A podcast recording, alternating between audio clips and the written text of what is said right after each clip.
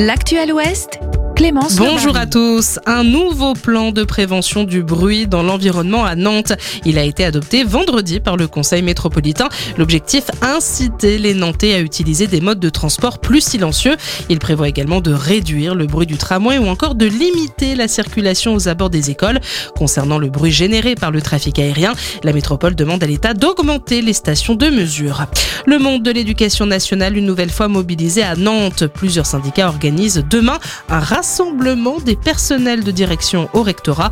Une manifestation pour dénoncer le projet du choc des savoirs. Projet qui prévoit, on le rappelle, la mise en place de groupes de niveau au collège. La France insoumise du Maine-et-Loire ne veut pas que les événements autour de la mort de Naël soient réduits à des délits. Les membres de l'EFI ont réagi après l'interpellation de huit personnes la semaine dernière, des individus soupçonnés d'avoir participé aux violences urbaines à Cholet. Et LFI estime que ces violences sont explosées à cause d'une dégradation des conditions de vie dans les quartiers.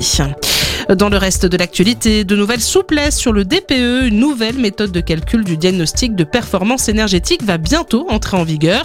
Une bonne nouvelle pour les propriétaires de logements considérés comme des passoires thermiques. 140 000 logements de moins de 40 mètres carrés devraient voir leur note monter d'une à deux places dans le DPE et ainsi sortir des catégories F et G.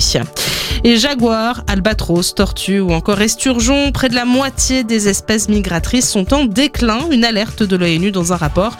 Il a été dévoilé ce matin à l'occasion de l'ouverture en Ouzbékistan de la 14e édition de la Convention sur la conservation des espèces migratrices.